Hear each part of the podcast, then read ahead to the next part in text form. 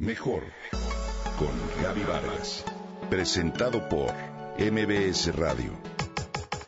Comunicación, imagen, familia, mente, cuerpo, espíritu. Mejor con Gaby Vargas.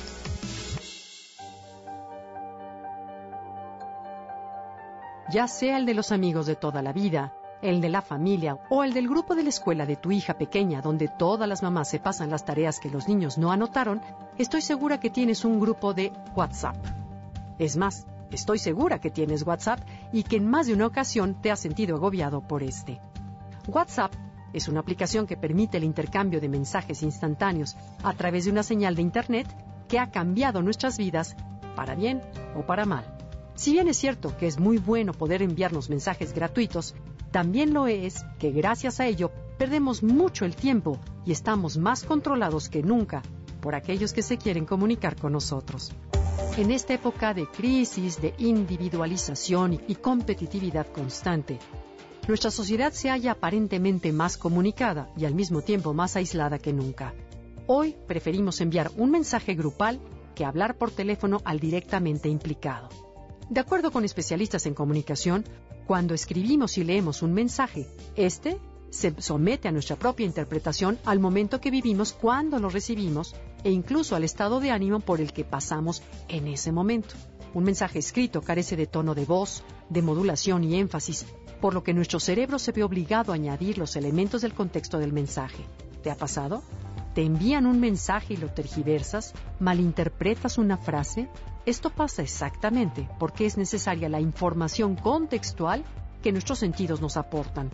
WhatsApp es una herramienta que supone una manifestación más del individuo conectado, en permanente estado de comunicación interactiva y en este caso con su comunidad. Nos mantiene relacionados con gente con la cual quizás no tenías ni intención de mantenerte en contacto. Pero hay más. La comunicación de lo profesional, de asuntos de trabajo en el WhatsApp, se torna intrusiva en la vida familiar.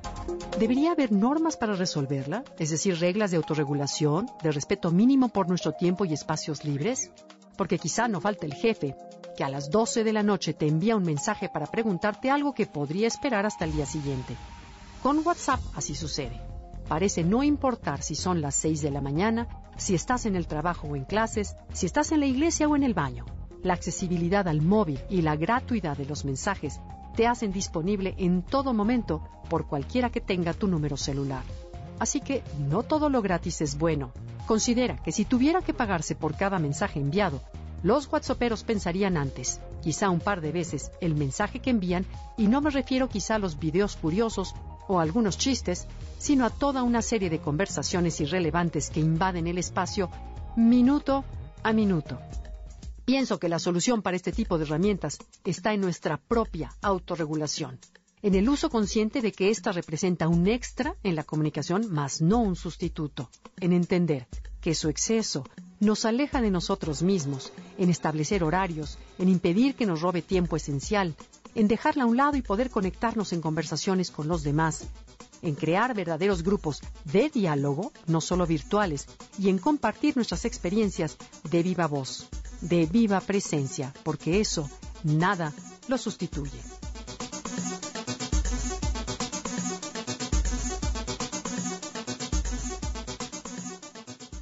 Comenta y comparte a través de Twitter.